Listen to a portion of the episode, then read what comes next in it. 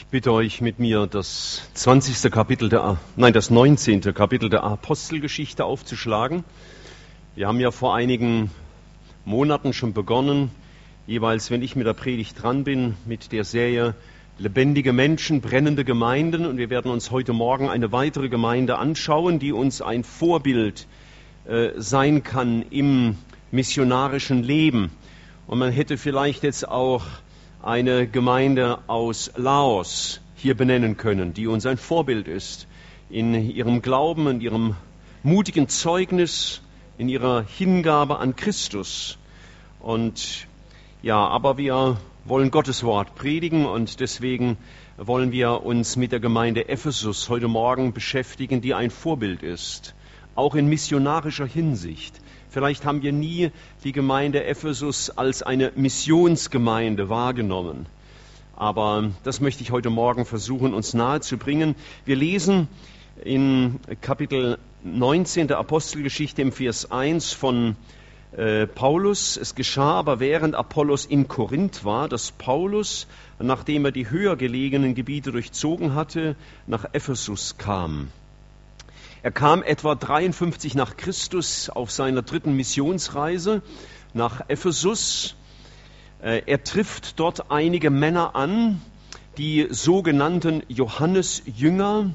Er redet mit ihnen, er fragt sie, ob sie den Heiligen Geist empfangen hatten, als sie gläubig geworden waren. Sie sagen, wir wissen nicht mal, was das ist, der Heilige Geist. Paulus unterweist sie, er betet schließlich für sie und sie empfangen den Heiligen Geist, nachdem sie äh, sich hatten taufen lassen. Er gibt ihnen also eine dreifache seelsorgerliche Hilfe. Einmal, er führt sie zur Wiedergeburt, indem er sie mit dem Heiligen Geist in Verbindung bringt. Er tauft sie. Und drittens, er belehrt sie gründlich, was wir in der Folge noch sehen werden.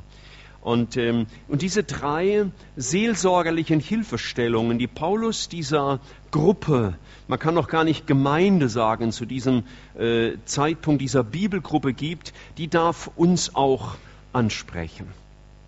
Die erste seelsorgerliche Hilfe, die er ihnen gibt, ist, dass er mit ihnen über den Heiligen Geist spricht im Vers 2. Diese Frage, habt ihr den Heiligen Geist empfangen, als er gläubig wurde? Sie sagen, wir haben nicht einmal gehört, dass der Heilige Geist da ist.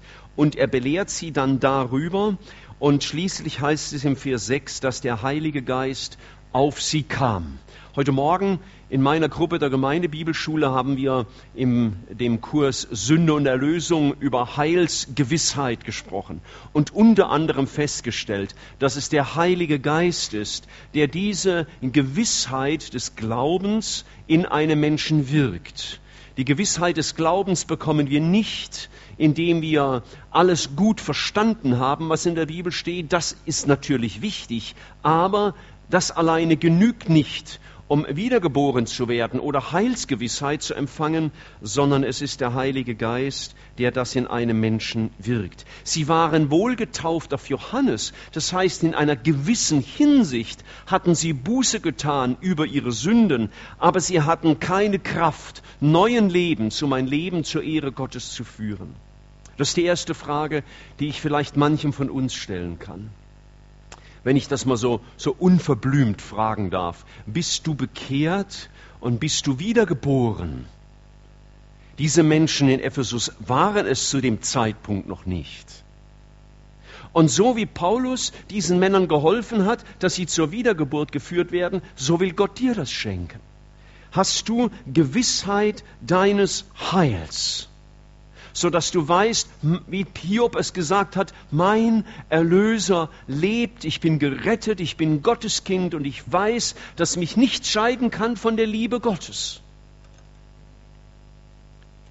hat in deinem Leben ein Prozess begonnen, den die Schrift Heiligung nennt. Das heißt eine Veränderung, um Jesus ähnlicher zu werden. Ich spreche nicht davon, bist du vollkommen verändert und bist du schon wie Jesus. Aber ist das der Prozess, der in deinem Leben begonnen hat, nachdem du dich ausstreckst? Und, und lebst du ein Leben der Liebe zu Christus und des Vertrauens in ihn? Das sind Kennzeichen, wenn ein Mensch wiedergeboren ist.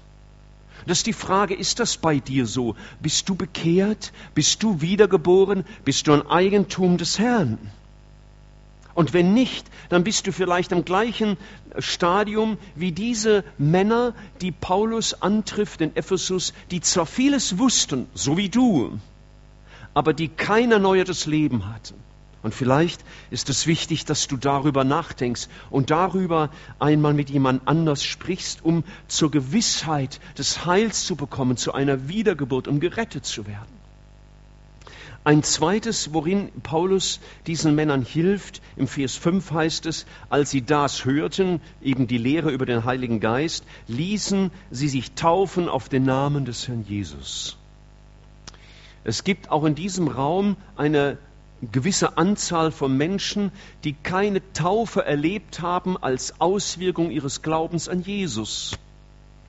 Gottes Wort lehrt uns deutlich, dass wir keine Kinder taufen, deswegen haben wir Joshua auch vorher nicht getauft, sondern für ihn gebetet, damit er sich doch eines Tages bekehren möge und als Konsequenz seiner Bekehrung sich dann taufen lässt.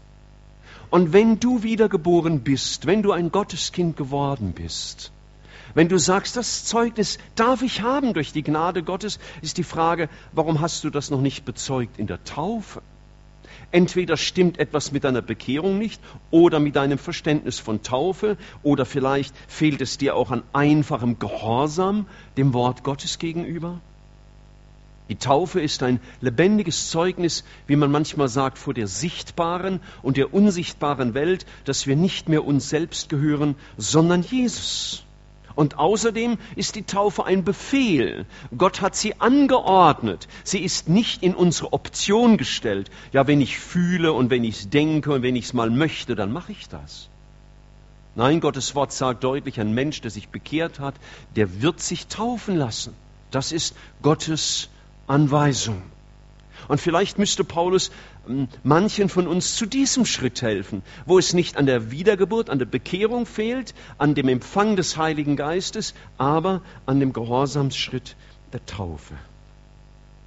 Und eine dritte Hilfe bietet Paulus dieser Gemeinde in Ephesus, nämlich im Vers 9 am Ende heißt es, er sonderte die Jünger ab und hielt täglich Lehrgespräche in der Schule eines gewissen Tyrannus. Ich hatte neulich schon mal den nicht ganz ernst gemeinten Vorschlag gemacht, ob wir uns jetzt täglich treffen sollten in der Gemeinde. Ich habe einen Fan gefunden, der wäre sofort damit einverstanden, aber ansonsten habe ich nicht viel Zustimmung gefunden. War auch nicht ganz so ernst gemeint. Aber was mich schon bewegt, die erste Gemeinde, von ihr heißt es, dass sie sich täglich zusammenfanden. Sie hatten eine solche Freude am Herrn und eine solche Freude an der Gemeinschaft, vielleicht auch unter dem Druck der Verfolgung, es viel nötiger, getröstet und ermutigt zu werden, äh, so dass sie täglich zusammenkamen. Sie wurden gründlich unterwiesen und sie haben das genutzt wie jene Geschwister in Laos, weil sie Hunger hatten nach Gottes Wort. Mancher ist schon zu faul aufzustehen und seine Bibel an den Tisch zu holen, weil sie irgendwo anders liegt. Und dann lässt er das Bibellesen lieber sein.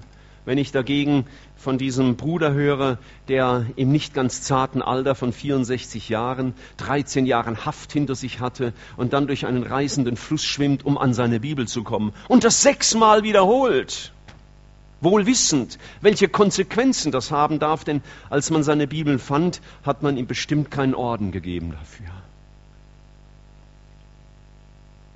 Ich glaube, Paulus würde uns sagen und sie Frage stellen, hast du Hunger nach Gottes Wort?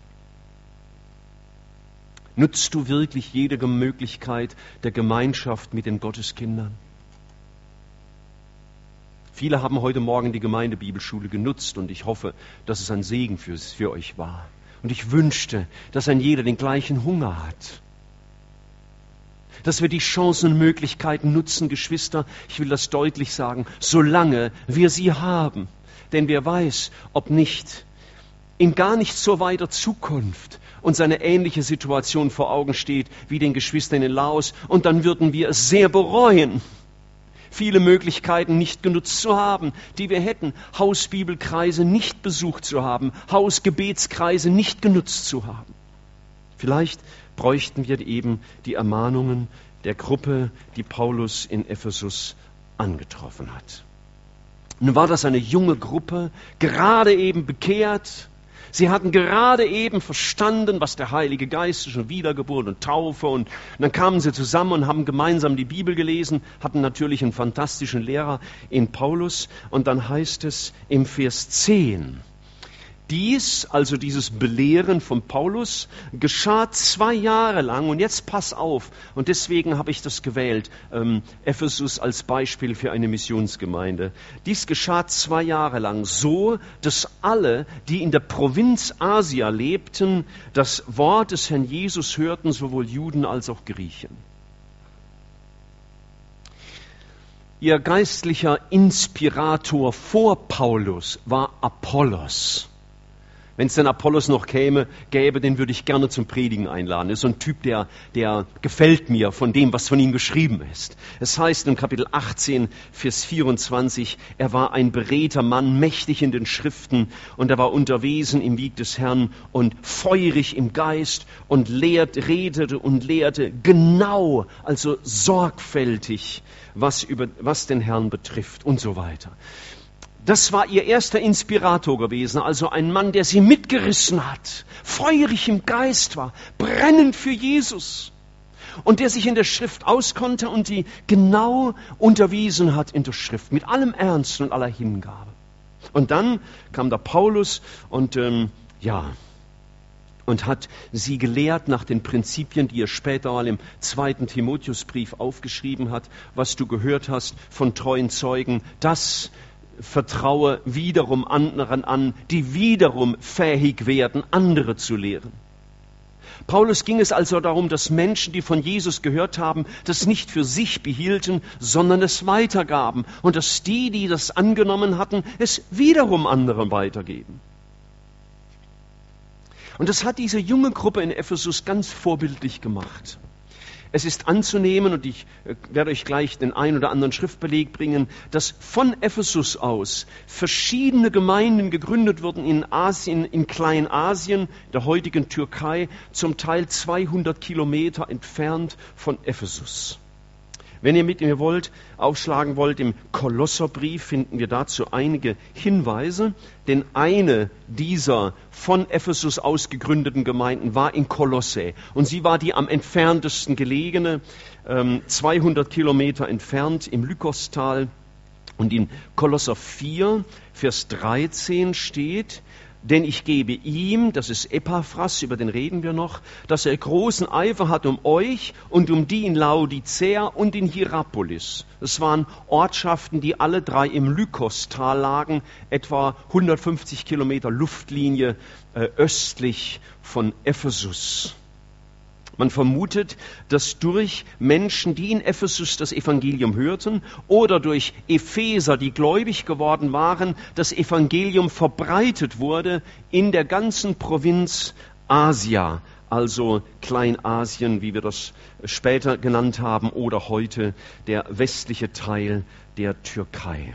Vermutlich sind alle Gemeinden, die in den Sendschreiben im Buch der Offenbarung später erwähnt worden, von Ephesus aus gegründet worden durch die Missionstätigkeit der gläubig gewordenen oder von Menschen, die aus irgendwelchen Gründen nach Ephesus gekommen waren, vielleicht wegen der Arbeit, und dort das Evangelium kennengelernt hatten und es dann in ihre Heimat zurücktrugen.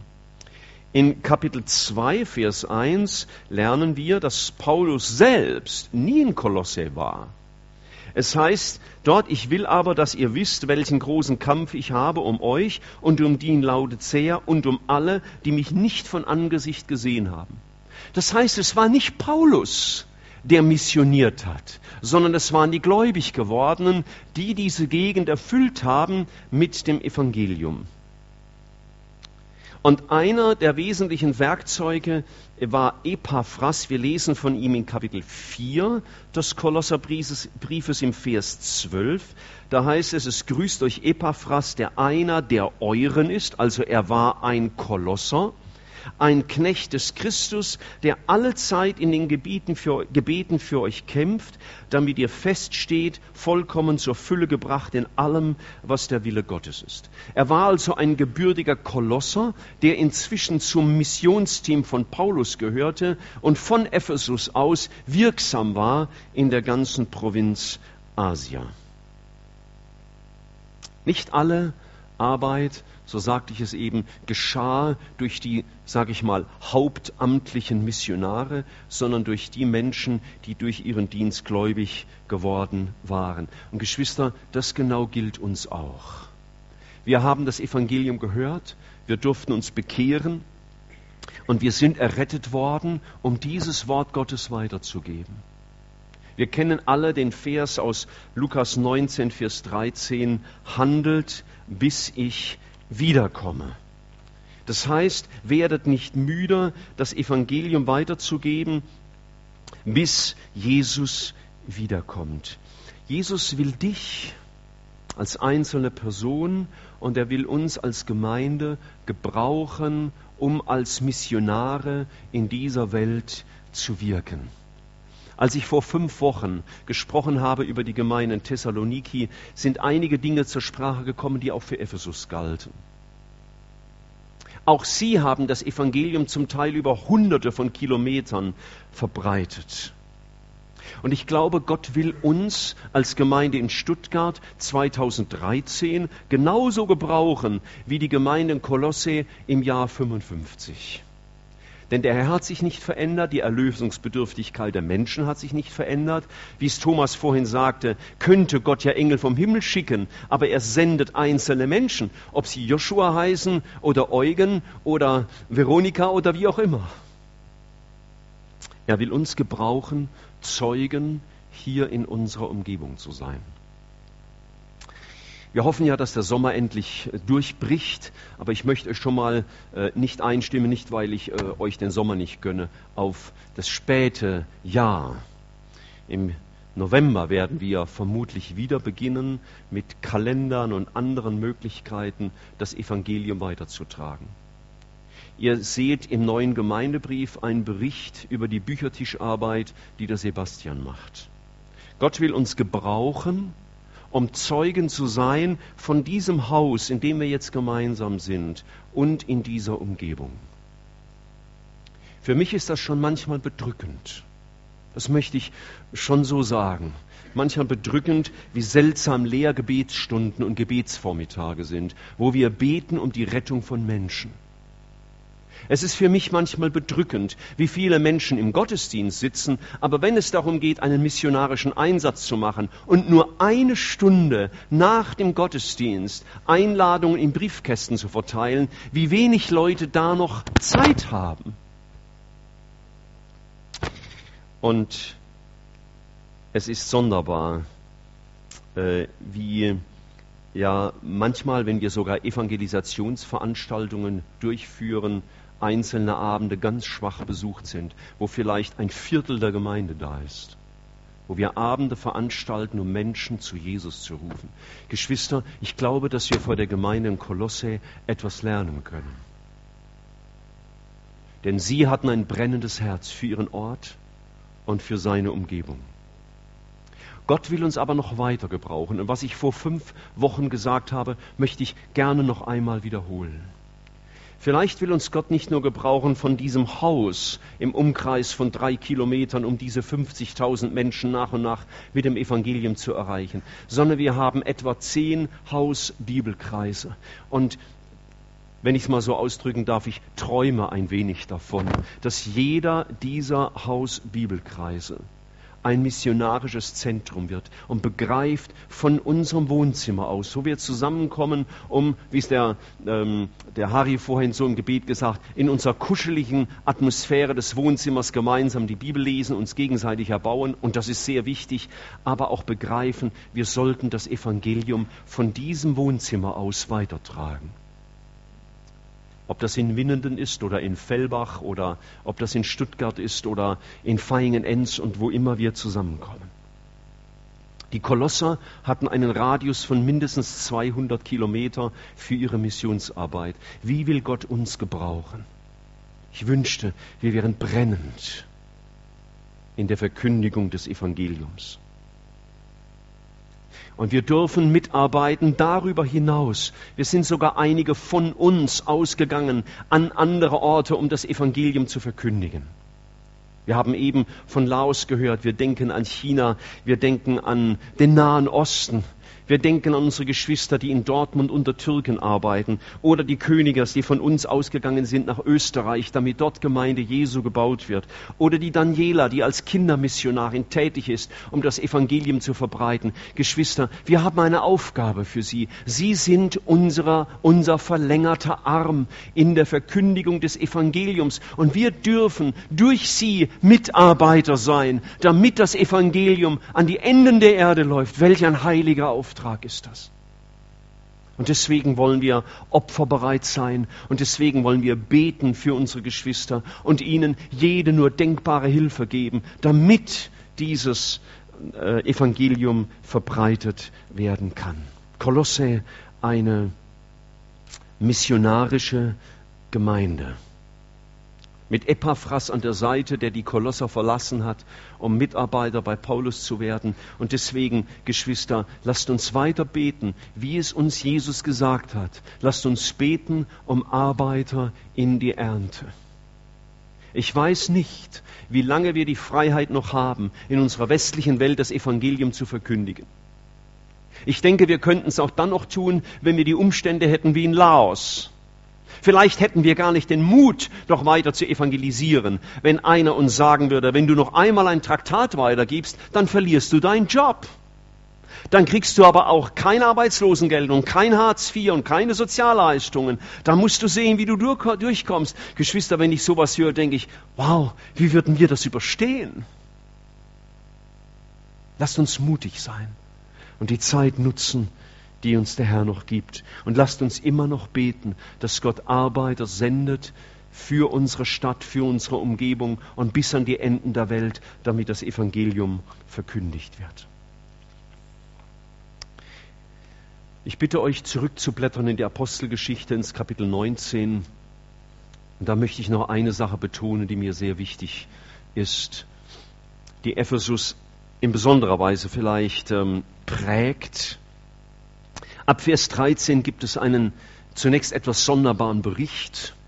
Da heißt es, es versuchten aber etliche von den umherziehenden jüdischen Beschwörern, über denen die böse Geister hatten, den Namen des Herrn Jesus zu nennen, indem sie sagten, wir beschwören euch bei dem Jesus, den Paulus predigt. Es waren aber sieben Söhne eines jüdischen Hohenpriesters Kephas, die dies taten. Aber der böse Geist antwortete und sprach, Jesus kenne ich und von Paulus weiß ich, wer aber seid ihr?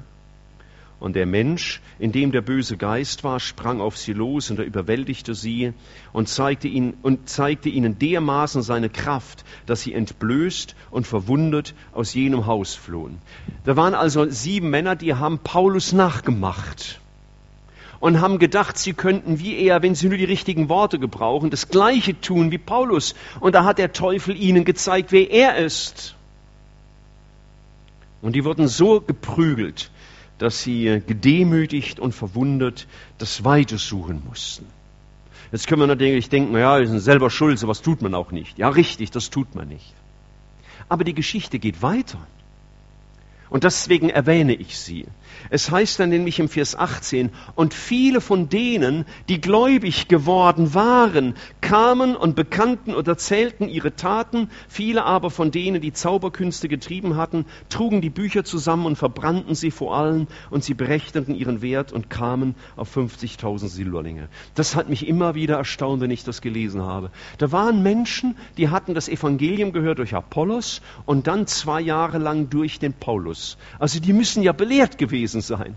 Und jetzt kommt diese Geschichte mit diesen äh, Söhnen von dem hohen Priester Skephas, die richtig vom Teufel eine äh, übergebraten bekommen haben, so kann man so sagen, und die Gläubigen erschrecken. Die, die schon gläubig geworden waren, die wachen plötzlich auf. Die merken plötzlich, meine Herren, wir geben dem Satan ja auch noch Raum in unserem Leben. Er hat uns jetzt nicht so verprügelt und durch die Gegend geschlagen, aber In unserem Leben sind ja auch Dinge nicht in Ordnung. Und sie begannen öffentlich zu erzählen und ihre Sünden zu bekennen. Und die, die okkulte Praktiken äh, getrieben hatten, trugen ihre Bücher zusammen und haben das alles verbrannt und sich davon getrennt. Das heißt, diese missionarisch gesinnte Gemeinde, die missionarisch tätig gewesen waren, auch dahingehend, dass sie halfen, andere Gemeinden zu gründen, in einem so großen Radius merkten, dass sie selber Reinigung und Befreiung brauchten. Sie erlebten buchstäblich, was Jesus in Johannes 15, Vers 2 schreibt, dass die Rebe, die Frucht bringt, gereinigt werden muss, damit sie mehr Frucht bringt. Vielleicht ist das eine Botschaft auch für manchen von uns. Vielleicht hast du auch vor deiner Bekehrung, vielleicht sogar noch nach deiner Bekehrung, dich mit esoterischen oder anderen spiritistischen Kräften abgegeben. Vielleicht hast du dich beschäftigt mit Aberglaube oder mit Heilmethoden, die zweifelhaft sind. Oder du hast andere Sünder in deinem Leben versteckt, die dich gefangen hält, die dich zwingt, die dich äh, knechtet und du hast dich nie davon gelöst. Und es ist vielleicht auch bei dir, wie damals in der Gemeinde Ephesus, so, dass der Teufel noch Gewalt über dein Leben in bestimmten Bereichen hat. Neulich wollte mir ein Prediger glauben machen, dass ein Gläubiger, wenn er sich bekehrt hat, mit dem Teufel und seiner Macht nichts mehr zu tun hat. Es wäre schön, wenn es so wäre. Aber erstens lehrt es die Bibel anders und zweitens lehrt es die Glaubenspraxis. Hier sehen wir ein beredtes Beispiel. Geschwister, wir brauchen auch wenn wir gläubig geworden sind, genau das, was die Gemeinde in Ephesus auch braucht. Und vielleicht muss Gott auch in deinem Leben tiefer fassen und Dinge, die du dir nicht mehr bewusst bist oder Dinge, die du verbirgst, vielleicht auch aus falscher Scham verbirgst, Schuld und Sünde und Gebundenheiten und Knechtschaften unter die Macht der Sünde, die du gefangen hältst und du wirst nicht frei. Vielleicht sind das Dinge, die sogar in deiner Familie schon Usus waren, wo du merkst, meine ganze Familie leidet unter verborgenen Lasten und kommen nicht voran, sind, wie es die Bibel mal sagt, vom Teufel übel geplagt. Und ich bin auch einer davon, der das mitspürt.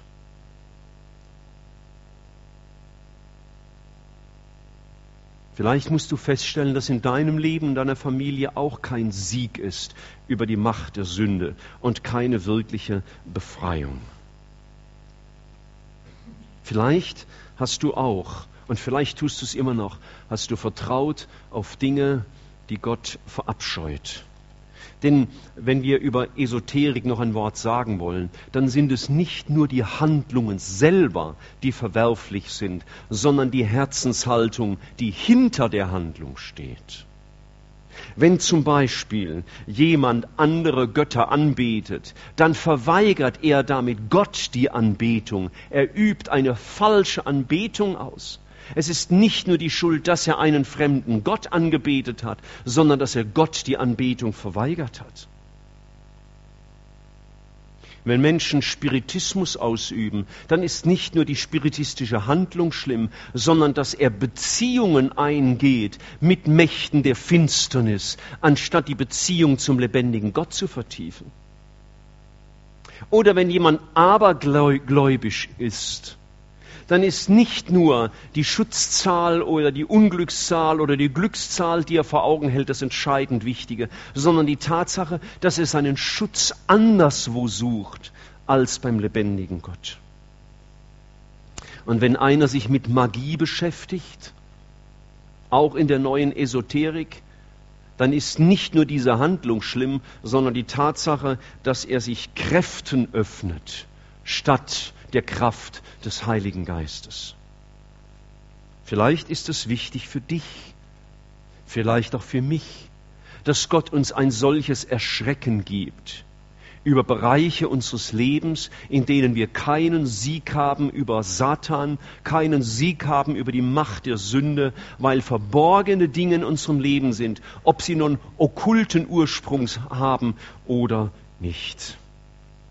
Und wir dürfen uns diesen Fragen stellen, weil es wahr ist, dass Jesus der Sieger ist. Im ersten Johannesbrief, Kapitel 3, Vers 8, heißt es, dass Jesus gekommen ist, um die Werke des Teufels zu zerstören.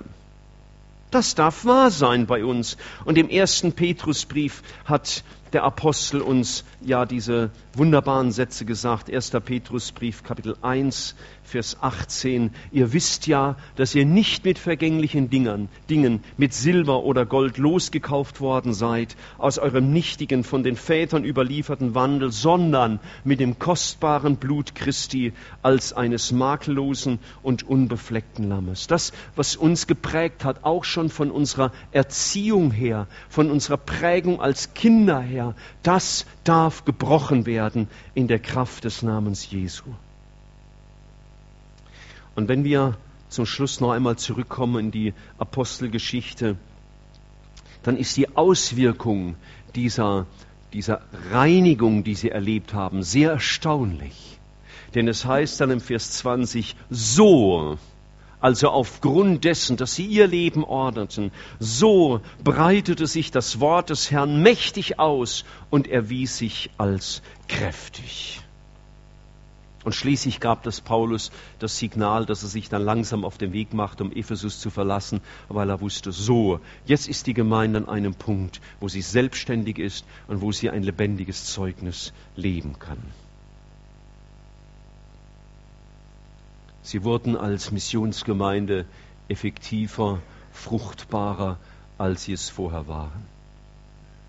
Und Geschwister, diese zwei Dinge dürfen wir lernen von der Gemeinde in Ephesus. Wir dürfen uns, wie sie geistlich voranhelfen lassen, wie sie sich von Paulus haben helfen lassen zur Wiedergeburt, zur Taufe, zu einer gründlichen Belehrung in der Schrift. Wir dürfen von der Gemeinde in Ephesus lernen, ein lebendiges Zeugnis zu sein und dabei im Glauben einen weiten Horizont in Angriff nehmen.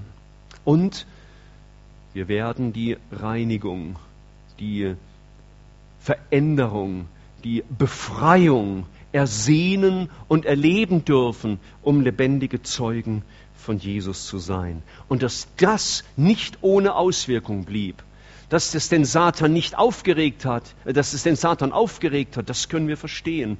Denn ab Kapitel 23, das vertiefe ich nicht mehr, gab es den großen Aufstand, wo die ganze Stadt zwei Stunden lang schrie, groß ist die Diana der Epheser dass die Macht Satans jetzt nicht ruhig blieb, nachdem sie hier so bloßgestellt wurde und die Gemeinde Jesu vermehrt Kraft bekommen hatte, um Zeugen Jesu zu sein, dass der Teufel sich jetzt aufmachte und kräftig drunter schlug, das ist verständlich. Und vorhin hat uns der Markus ein zeitgenössisches Beispiel dafür gegeben. Da haben sich Menschen bekehrt, über 80 in einem Dorf. Und was war die Auswirkung? Vermehrte Verfolgung, Ausweisung und dass man ihnen das Land verweigert, das heißt damit die Lebensgrundlage nimmt, dass der Teufel äh, das sich nicht gefallen lässt, dass der Teufel, äh, ich weiß nicht, was ich falsch mache hier, aber ich bin ganz brav, ja, äh, dass der Teufel sich nicht ähm, das gefallen lässt, wenn äh, Gemeinden missionarisch aktiv werden und der Heiligung entschieden nachstreben, das, das darf uns dann nicht verwundern. Aber Geschwister, gerade weil Jesus selbst Not und Verfolgung durchlitten hat, als er hier auf der Erde war und gesagt hat, haben Sie mich verfolgt, werden Sie auch, werden Sie euch auch verfolgen. Deswegen wollen wir nicht müde werden, sondern wir wollen uns anspornen lassen, die wir wesentlich bessere äußere Voraussetzungen haben als die Gemeinde in Kolosse oder die, in Ephesus oder die Gemeinde in Thessaloniki, die wir vor einigen Wochen betrachtet haben. Geschwister, ich bete darum, dass mein eigenes Leben noch viel mehr durchdrungen wird von diesem Anliegen, dass das Evangelium verbreitet wird, dass wir handeln, bis er wiederkommt und dass wir als ganze Gemeinde lebendig sind in ihrem Zeugnis, damit noch viele von Jesus hören. Und lasst uns auch diesen Gedanken mit in unseren Sonntag nehmen. in unser Gebetsleben nehmen. Herr, wo brauche ich und wo brauchen wir als Gemeinde vielleicht Reinigung, Licht in unser Dunkel, Wahrheit, dass wir bekennen, was wir verborgen haben, worunter wir leiden, worüber wir keinen Sieg haben, keine Freiheit erleben, damit die Macht des Feindes gebrochen wird in unserem Leben und wir lebendige Zeugen sein können in unserer Zeit. Wir wollen nicht selbstzufrieden bleiben, weil wir dieses wunderbare Evangelium haben, sondern wir wollen unser Leben ihm hingeben, damit wir noch handeln, so lange, bis er wiederkommt.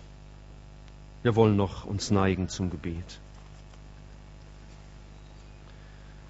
Herr Jesus, wir danken dir für diese ermutigenden, und zugleich auch ermahnenden Beispiele, die wir heute Morgen hörten aus Laos und aus der biblischen Zeit aus Kleinasien, wo Menschen, wo junge Gemeinden eifrig waren in der Verbreitung des Evangeliums, wo sie sich unter großen Opfern hingegeben haben, damit das Evangelium verkündigt wird.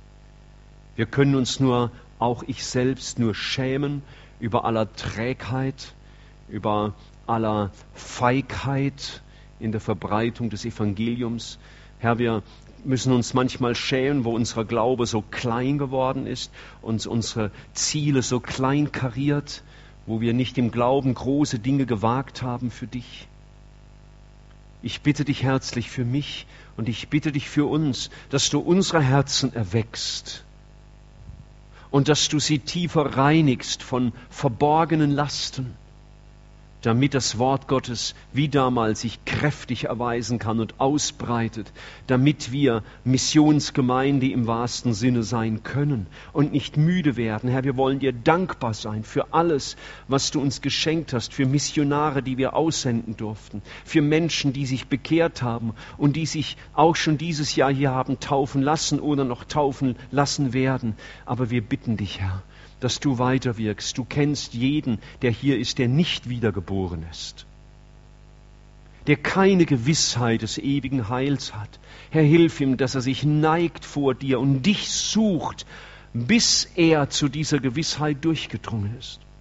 Und du weißt um jeden, der wohl bekehrt ist, aber der an falschen Vorstellungen der Taufe festhält und dir nicht gehorsam wird, um im Glauben den Schritt zu tun, den du so gelehrt hast, wie es in der Schrift steht. Hilf ihm, mutig zu sein und dieses Zeugnis nach außen zu geben. Ich bin mit Christus gestorben und mit Christus auferstanden. Und ich bitte dich, Herr, dass du uns offene Augen gibst als Gemeindeleitung und auch als ganze Gemeinde, wie wir in unserer Umgebung ein wirkungsvolles und zielgerichtetes Zeugnis sein können, damit noch Menschen zum Evangelium finden dürfen. Und wir dürfen dich auch bitten, Herr, sende Arbeiter in die Ernte, die unsere Gemeinde verlassen und an andere Orte ziehen, um mitzuhelfen, damit das Evangelium gepredigt wird. Dank sei dir, Vater, dass wir uns dir anvertrauen dürfen. Amen.